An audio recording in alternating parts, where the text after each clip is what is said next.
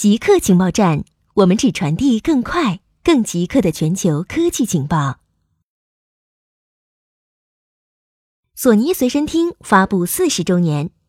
一九七九年七月一日，索尼开始销售后来被称为随身听的 TPS-L2 袖珍播放机。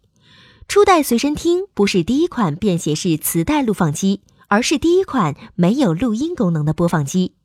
配备轻量级耳机的随身听是第一款专为音乐设计的播放设备，它改变了世界。第一代随身听重约一磅，售价二百美元，有两个耳机插孔和一个按钮，它允许两个戴着耳机的人一起说话或一起唱歌。在随身听到来之前，人们没有办法在公共场合私下听音乐，它是一项革命性的发明。此后，越来越多的磁带播放机进入市场，价格也开始下跌。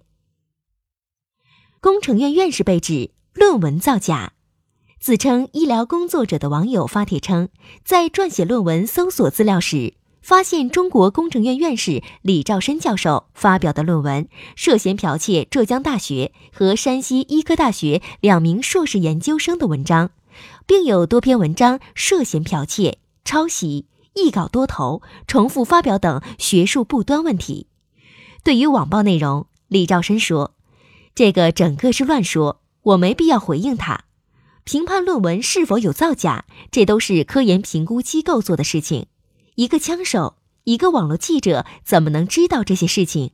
他补充道：“每一个单位、每一个科研机构都应该有一个评估体系，评估出来是否有问题。”就是你是否属于抄袭或者什么的，而不是随便一个人就这样来弄。他怎么可能知道这些事情呢？中国已建立虹膜识别系统。官媒报道了中国已建立的虹膜识别系统。虹膜是人体最独特的结构之一，自胎儿阶段形成后，直至死亡终生不变，具有极强的唯一性和稳定性，与指纹。人脸等生物特征相比，虹膜具有识别准确度更高、极难伪造等优点。北京中科虹霸与公安系统合作，通过建立违法犯罪人员虹膜图像信息统一数据库，建设虹膜识别云服务平台，为公安各业务领域提供了虹膜的基础数据支撑。目前，该平台已建立两千万人口容量的虹膜数据库，实现与部级平台核查比对服务。北京市公安局部分分局重点人员虹膜采集设备部署工作，环京二十九处检查站虹膜采集识别设备部署工作等已相继完成。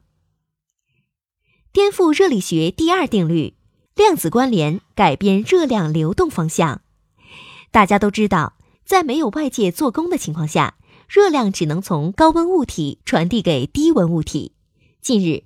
巴西科学家发表在《自然通讯》的文章里，用量子关联现象实现了在没有外界做功情况下，热量从低温物体传递给高温物体。虽然这个传递过程只限于两个原子核之间几千分之一秒的时间，但为更深入理解热力学第二定律在自然界的作用带来崭新视角。固定时间，固定地点，我们下次再见。